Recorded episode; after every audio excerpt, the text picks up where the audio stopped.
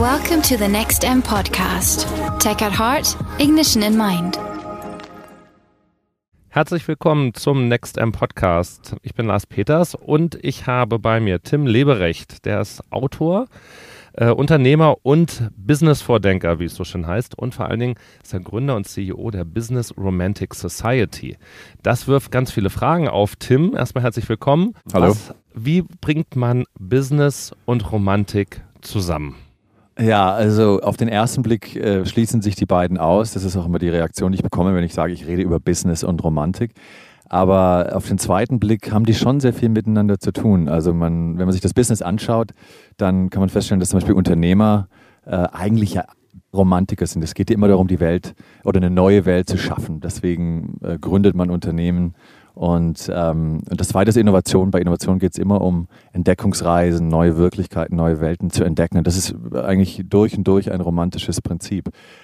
Dann denke ich auch, ist es wichtig, dass wir die Romantik wieder in die Wirtschaft holen, weil die Wirtschaft eben vor allem in den letzten Jahrzehnten im Zeitalter des smarten Datenhandels doch sehr effizienzgetrieben äh, geworden ist. Also wir sind vor allem auf Maximierung und Optimierung aus. Es zählt nur das, was man messen kann, was man sehen kann. Und dadurch schließen wir große Bereiche, große Aspekte unseres Menschseins aus. Und ich glaube eben, dass im Zuge der Automatisierung und künstlicher Intelligenz und so dieses radikalen Effizienzdenkens, dem wir uns äh, gegenüber sehen, dass es da vor allem romantische Qualitäten sind, die menschliche Qualitäten sind, die uns wieder erlauben, uns zu differenzieren als Menschen. Also Empathie, Fantasie, äh, Vorstellungskraft, Intuition. Das sind ja alles romantische Qualitäten. Und ich glaube, die Zeit für eine neue Romantik ist, ist, äh, ist gekommen. Da muss ich gleich einmal reingehen, weil mir das noch nicht so hundertprozentig klar ist. Also unter Romantik, klar versteht man ja erstmal äh, zwischenmenschliche Zuneigung. Innovation kann ich mir da noch vorstellen. Man lernt ja jemand anderen kennen und es muss dann ja auch aufgeschlossen sein für neue Erfahrungen und nicht muss, sondern will. Das Romantikverständnis ist aber bei dir jetzt noch weiter dann, wenn du das darauf überträgst. Kannst du das noch ein bisschen, diese, diese Verbindung herstellen? Also das Romantikverständnis, auf das ich mich beziehe, ist wirklich das der klassischen, also der, der Geistesbewegung aus dem 18., und 19. Mhm. Jahrhundert. Die romantischen Dichter, die damals aufbegehrten gegen das Diktat der aufklärerischen Vernunft und der wissenschaftlichen Rationalität und die gesagt haben, es ist so eng, mhm. um die, die komplexe, weite Seele des Menschen zu erfassen. Also im Grunde hat der Romantiker zwei Feinde. Das eine ist der Zyniker. Also Oscar Wilde hat ja berühmterweise gesagt, der Zyniker kennt den Preis von allem und den Wert von nichts. Könnte man auch bei Donald Trump sagen oder viele äh, Business-Leader heutzutage. Also es geht immer nur ums Gewinnen und es geht um die Bottom Line. Und der zweite Feind ist, glaube ich, der Pragmatiker, der sagt, ja, also der Zweck heiligt die Mittel, wir machen das, was utilitaristisch ist, was nützlich ist. Und was wir vergessen haben, ist eben, dass es ja noch was anderes gibt, nämlich das Gute, das Schöne und das Wahre. Ähm, und dass wir ja eigentlich Technologie und auch die Wirtschaft benutzen sollten, nicht nur um Wohlstand zu schaffen oder eine bessere Gesellschaft, sondern auch unser Menschsein letztlich, also als ein Ventil für unsere menschliche Verwirklichung. Ich glaube, da sind wir so ein bisschen in eine Sackgasse gerannt mit dem Effizienzdenken und mit dieser Fixierung auf Daten der letzten Jahrzehnte ist der Kapitalismus in diese Sackgasse geraten oder habe ich da gerade einen Denkfehler dabei? Also ist das nicht ein kapitalistisches Ideal, was du gerade beschrieben hast, eben nicht das Romantische zu sein, sondern das zahlenfixierte Fortschrittsdenken? Müssen wir möglicherweise den Kapitalismus dann neu denken? Also wir müssen auf jeden Fall Kapitalismus neu denken, weil wir, glaube ich, festgestellt haben, dass die Begleiterscheinungen des Kapitalismus einfach zu kostenpflichtig sind. Also von Umweltschäden ab äh, bis hin zu sozialen Ungleichgewicht, die es ausgelöst hat. ist eine Frage der Balance. Also ich glaube, gerade jetzt ist es wirklich ein hervorragender Zeitpunkt, Kapitalismus neu zu denken, weil wir an so einer Weiche sind. Ne? Also wir, die alten Narrative, der unbedingte Glaube an den Kapitalismus, der ist zumindest nicht mehr ganz so absolut. Und es gibt jetzt viele neue Ideen und wir haben, wir stellen stellen, glaube ich, fest, ja, dass wir neue Geschichten brauchen, dass wir neue Erzählungen brauchen und dass wir das System neu definieren müssen. Also wir sind so ein bisschen in so einer Agonie, alte Systeme lösen sich auf, es ist sehr schmerzhaft gerade. Auch Silicon Valley ist nicht mehr so der, der heilige Pfad und wir müssen, glaube ich, überlegen, gerade auch in Europa, wie wir Marktwirtschaft und Kapitalismus neu definieren. Ich bin kein Kapitalismusfeind, ich denke, das ist nach wie vor das beste wirtschaftliche System. Aber wir müssen es eben regulieren, wir müssen es anders regulieren und wir müssen vor allem auch Freiräume schaffen und nicht nur äh, radikal dem Effizienzdenken und sozusagen der Gewinnmaximierung uns verschreiben, weil das bedeutet wahrscheinlich dann Vollautomatisierung. Heißt das, also jetzt sagt es, jetzt wäre ein guter Zeitpunkt, sich diese Gedanken zu machen, das neu aufzubrechen, war für mich jetzt sofort klar, ja, jetzt heißt es äh, Digitalisierung und alles wird einfacher und wir müssen nicht mehr ganz so produktiv sein, weil den Rest machen die Maschinen. Jetzt sagst du aber gleichzeitig, nee, das Rationalitätsdenken oder das Profitdenken muss überdacht werden. Gehen die beiden Sachen Hand in Hand oder in welche Richtung denkst du da jetzt eher, weswegen das der Fall ist? Also die Digitalisierung ist natürlich irreversibel, also die, die passiert sowieso, aber ich glaube, wir haben die Digitalisierung vor allem als ein Ventil benutzt, um Effizienzen zu skalieren, um zu optimieren und zu maximieren.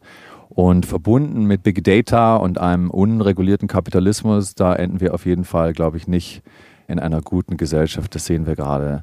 Äh, also ich glaube, es geht darum, keine Alternative zum Kapitalismus zu finden, aber äh, mehr Räume zuzulassen für romantisches Handeln, für Emotionen und nicht nur eben sozusagen die Idee einer, einer datenbasierten, objektiven Wirtschaftswirklichkeit zu folgen, weil das ist eben nur ein Teilausschnitt unseres Menschseins. Also wenn man jetzt das Gute, das Wahre und das Schöne zulässt im wirtschaftlichen Handeln, kann man darüber einen Wettbewerbsvorteil tatsächlich generieren?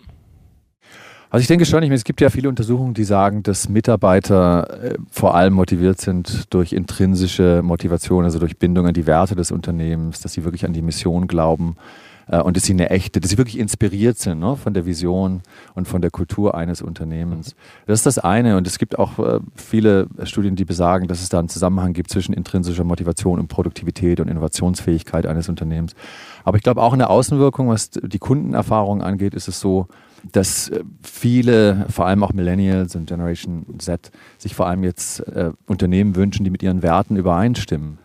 Und also wenn man zum Beispiel sich anschaut, jetzt dieser Rückzug von Amazon aus New York, die Entscheidung dann doch mhm. nicht 25 Arbeitsplätze in New York niederzulassen, trotz erheblicher Steuervorteile, zeigt ja, dass sich schon das soziale Bewusstsein ein bisschen geändert hat und äh, dass sowohl Mitarbeiter als auch Kunden sich Unternehmen wünschen, die mehr sind als nur effizienzgetriebene, vollrationale, ähm, weitgehend automatisierte äh, Organisationen. Also es gibt Beispiele wie, wie Patagonia oder andere missionsgetriebene mhm. Unternehmen oder Marken, die sehr erfolgreich sind. Es hängt stark von der Industrie ab, aber ich glaube, jede Führungskraft, jedes Unternehmen muss sich die Frage stellen, will ich 100% Effizienz? Dann ist wahrscheinlich die Antwort, es gibt nur noch vereinzelt Menschen in diesen Organisationen. Oder will ich ganz bewusst eine Kultur schaffen, die eben auch menschenwürdig ist, wo der Mensch noch stattfinden kann? Und dann ist es immer auch eine Ineffizienz. Also wir Menschen sind ja Weltmeister in Ineffizienz. Ja? Also von Liebe bis hin zur Kreativität, das ist ja letztlich alles eine Verschwendung an Energien. Und diese Verausgabung, also die Wirtschaft ist ja auch in dem Sinne, weil sie von Menschen gemacht wird, eine riesige systematische Verausgabung mhm. an Energien, ähm, die brauchen wir, weil wir Bedeutung finden in der Wirtschaft, Bedeutung finden im Unternehmertum, Bedeutung finden im Verwirklichen von Ideen.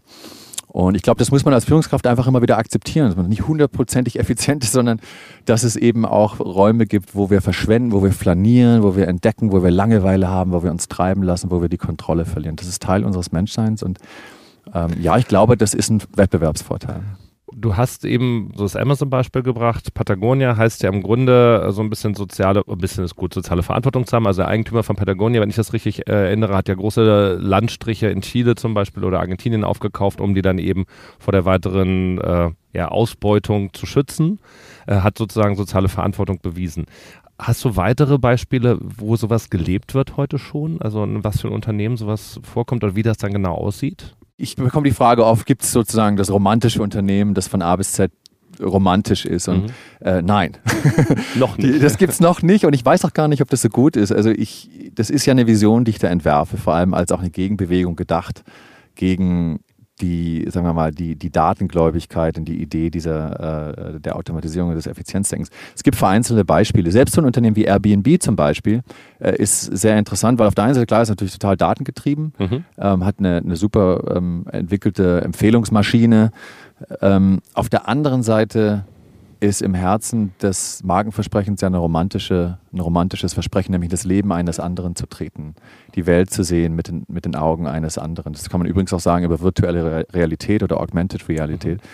Und ähm, ich glaube schon, dass es vereinzelt Praktiken gibt, äh, Unternehmen gibt, wie zum Beispiel Airbnb, die begreifen, dass eine gewisse Romantik im, also in der Außendarstellung, in ihrem Markenkern wichtig ist. Das heißt nicht, dass sie nicht auch unheimlich smart und analytisch vorgehen können, was jetzt die Nutzung von Daten angeht. Aber man mhm. braucht eben beides.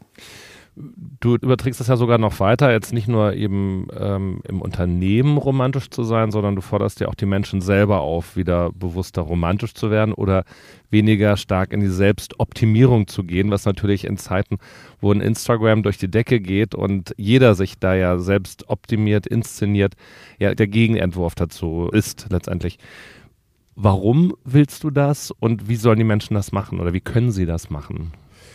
Also dieser Zwang zur Selbstoptimierung ist wirklich ähm, gefährlich, denke ich. Das liegt so an dieser quantifizierbaren Selbstbewegung. Wahrscheinlich ist der Grund dafür, dass wir halt Kontrolle haben wollen über unser Leben, vor allem jene Bereiche unseres Lebens, in denen wir normalerweise sehr verletzlich sind. Also Gesundheit, unsere Fitness, aber auch zum Beispiel unsere Beziehungen. Es gibt ja mittlerweile schon Services, ähm, die uns erlauben, unsere sexuelle Performance zu messen anhand von Daten oder anderen Menschen einen Score zu geben. Also das Mhm. Gipfel davon ist natürlich das chinesische äh, Social Scoring System, wo jeder dann im Grunde genau. so einen genau. Reputationsscore hat.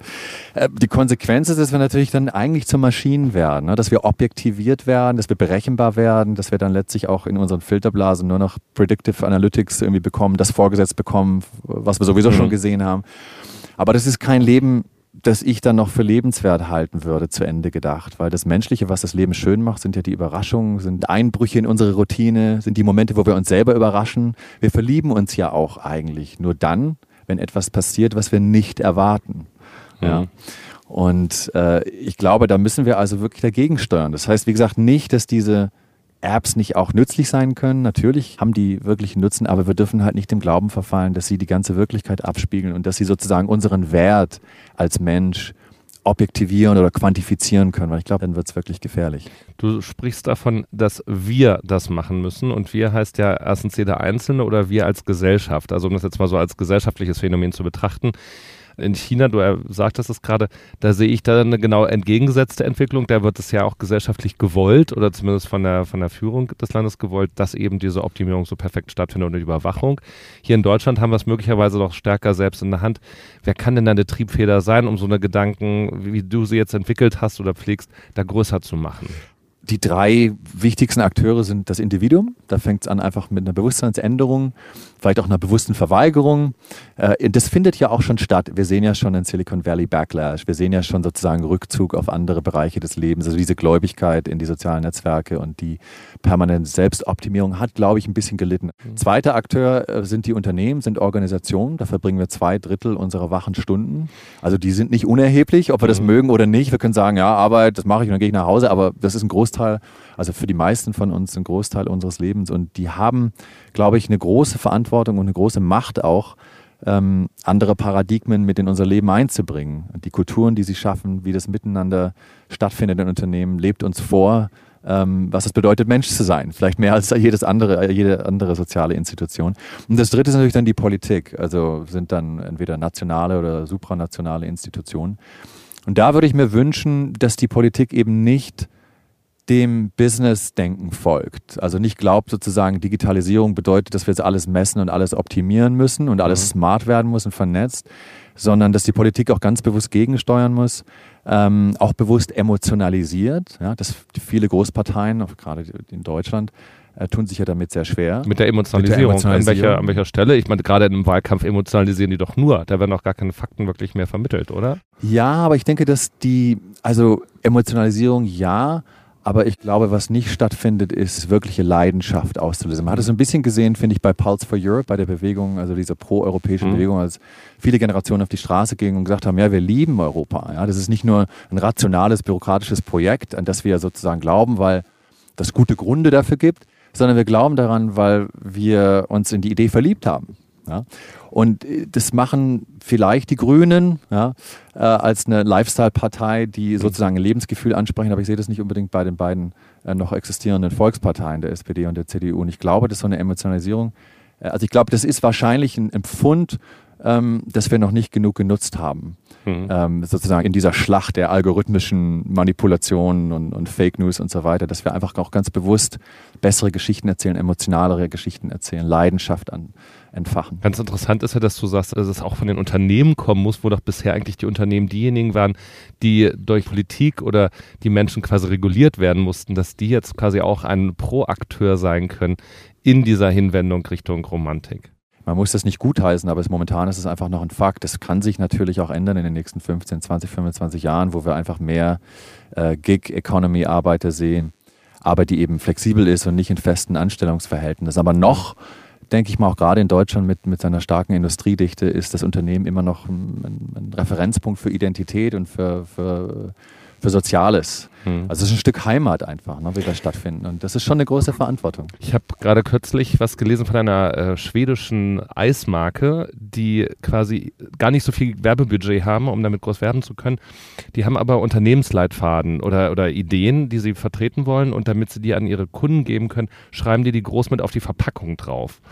Dann kann man natürlich sagen, oh, ist das jetzt eigentlich eher so, oh, ich biedere mich jetzt bei der Generation Z an oder ist was tatsächlich ernst gemeint und ist das das, was du da auch mit siehst und leben willst? Das finde ich sehr interessant. Ich kannte das Beispiel nicht, aber es gab jetzt vor einigen Wochen ja die Gillette-Kampagne, hm. ein Werbespot, der vorlebt, äh, was es bedeutet, heute ein Mann zu sein, was neue mhm. Männlichkeit bedeutet, also der verständnisvolle, aufgeklärtere Mann.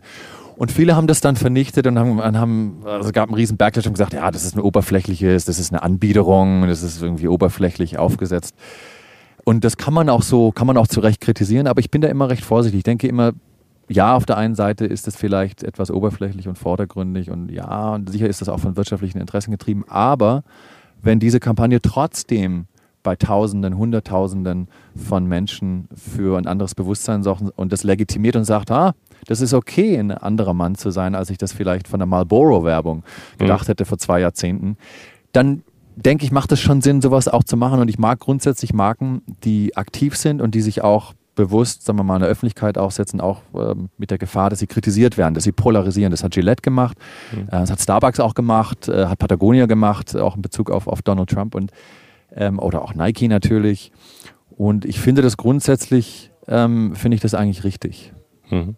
Von jetzt viele amerikanische Unternehmen, wo man überlegen muss, ob die Deutschen da vielleicht noch ein bisschen mehr hinterherziehen können. Wenn wir aber bei uns selber jetzt anfangen, und das hat Digitalisierung, Selbstoptimierung, Arbeit mit dem Smartphone, mit den Apps, wie sinnvoll ist denn vielleicht als so ein erster Schritt Digital Detox, Detox? Also sich selber mal zu sagen, einen Tag die Woche lege ich das Ding zur Seite und mache erstmal nichts, sondern genieße das Leben wieder. Ist das so ein Schritt auch in die Richtung der Romantik? Also da tue ich mich sehr schwer mit, weil ich das selber noch nie gemacht habe. Und äh, ich bin wirklich keiner, äh, kein Mensch, der jetzt äh, meditiert. Ich habe da großen Respekt vor. Ich finde das natürlich ist schon gut, weil so, eine, so ein Detox, äh, Yuval Noah Harari, zum Beispiel der israelische Historiker und Bestsellerautor, hat neulich erzählt auf einer Konferenz, dass er, dass er jedes Jahr sechs Monate lang ähm, ähm äh, äh, sechs Wochen lang, nicht sechs Monate lang, sechs Wochen lang meditiert und zwar schweigsam. Und das finde ich schon erstaunlich. Also ich glaube, das schärft die Sinne und nach, Zeit zu haben, nachzudenken und sich selber zu spüren, ist sicher, äh, ist sicher kein Nachteil, wenn es um Romantik geht. Aber man kann, glaube ich, auch genauso gut Romantik finden im, also sagen wir mal, im, äh, ähm, in der Frenetik äh, des digitalen Miteinanders, dem wir ausgesetzt sind. Also ich denke nicht, dass das eine, eine erforderliche Voraussetzung ist. Du hast ja eine Business Romantic Society gegründet. Ähm, meditiert man da auch oder was macht man eigentlich in einer Business Romantic Society? Ja, das ist ganz lustig. Also ich habe in meinem Buch Business Romantik, das vor drei Jahren erschien, äh, in der letzten Zeit, also ich habe über Geheimbünde geschrieben, weil das auch ein romantisches äh, Format ist. Und ich habe dann eigentlich eher als einen Witz ganz am Schluss geschrieben, übrigens, ich habe auch einen Geheimbund gegründet, The Business Romantic Society. E-mailt mir doch, wenn ihr Mitglieder sein wollt. Ich war einfach neugierig und dann haben ein paar Leute geschrieben, dann wurden es irgendwann Hunderte und dann habe ich gedacht, da, jetzt muss ich, jetzt muss ich auch irgendwie was machen. Da ist jetzt eine Community da, da ist ein Interesse da und dann habe ich erst Abendessen veranstaltet, kleinere. Und dann haben wir das äh, House of Beautiful Business gemacht. Das machen wir jetzt zum vierten Mal dieses Jahr. Das ist im Grunde eine Konferenz, wo wir 300 Leute aus unterschiedlichsten Disziplinen zusammenbringen. Nicht nur CEOs und Investoren und Technologen, sondern auch Dichter und Philosophen, mhm. Künstler. Und äh, wo wir einfach erkunden wollen oder auch spüren wollen, was bedeutet das eigentlich romantisch zu wirtschaften? Was bedeutet das, seine Arbeit schön nachzugehen? Und also wir, wir machen solche Sachen. Wir schaffen Formate, auch für Kunden Äh, wir beraten, es geht eigentlich immer so der rote Faden durch die ganze ähm, Business Romantic Society, die jetzt auch inzwischen ein Business geworden ist, also eine GmbH mhm. äh, mit einem Partner zusammen, ist diese Frage, wie machen wir wie machen wir das Wirtschaften schön im Zeitalter der Maschinen und der Automatisierung? Wie finden wir diese Momente der Bedeutung und wie helfen wir Unternehmen, Kulturen zu gestalten, die das ermöglichen. Wenn ihr da jetzt so umtriebig seid, dann wirft das natürlich die Frage auf, was in den nächsten Jahren passieren wird. Und das wird jetzt auch so meine letzte Frage dann an der Stelle sein. Wo werden wir denn so in zehn Jahren sein? Wo siehst du dann die Unternehmen, wie romantisch werden die agieren? Und wo siehst du den einzelnen Menschen? Wird er da auch sich dafür geöffnet haben? Wird er tatsächlich vielleicht ein bisschen bewusster wieder leben? Also ich hoffe das doch sehr. Ich, ich glaube, wir haben keine Wahl, ganz ehrlich gesagt. Also ich glaube, dass die Alternative ist eben The Matrix. Ne? ist also eine komplett datenbasierte ähm, Überwachungsgesellschaft, die uns im Grunde enthumanisiert. Ähm, und ich glaube, die Romantik oder eine neue Menschlichkeit mit neuer Emotionalität ist einfach die Utopie, die erstrebenswert ist. Also ich denke schon, dass wir uns auch gerade schon auf diesem Weg befinden. Ich sehe auch schon äh, verschiedene Bewegungen und Strömungen in der Gesellschaft, die, das, die eigentlich darauf hindeuten. Entscheidend wird eben sein, wie wir Arbeit neu definieren. Und da wird sich einiges ändern. Also was bedeutet es, wertvolle Arbeit zu machen? Arbeit, die bezahlt ist. Äh, welche Art von Arbeit werden Menschen noch machen? Wie integrieren wir uns in die Gesellschaft, äh, wenn Arbeit eben nicht mehr der große Integrator ist? Ne? Und ich glaube, das wird in den nächsten zehn Jahren wird das verhandelt werden. Mhm. Wir werden auf jeden Fall noch Arbeit haben. Wir werden auf jeden Fall noch menschliche Arbeit okay, haben. Okay, das ist schon mal beruhigend. Ähm, und äh, ich hoffe, dass wir, ja, dass wir ein, größere, dass ein größeres Spielfeld haben werden. Äh, nicht nur in der Wirtschaft, sondern überhaupt in der Gesellschaft. Und dass wir uns nicht so verengen auf dieses Paradigma, das uns Silicon Valley jetzt vorgelebt hat jahrelang, sondern dass wir selber äh, eine neue digitale Gesellschaft schaffen die auf humanistischen Werten basiert, die Romantik ermöglicht und die trotzdem, ja, gerade deswegen, international wettbewerbsfähig und erfolgreich ist. Ich habe daraus entnommen, dass also durchaus auch noch für dich viele Fragen existieren und gar nicht so viel Gewissheit, was in den nächsten Jahren genau kommen, äh, kommen wird. Das heißt, es gibt Raum, Dinge zu gestalten. Die wirst du gestalten, die werden hoffentlich unsere Hörer gestalten. Und in dem Sinne würde ich sagen mal an die Arbeit und an die romantische Arbeit. Vielen Dank, Tim Leberecht, für das schöne Gespräch.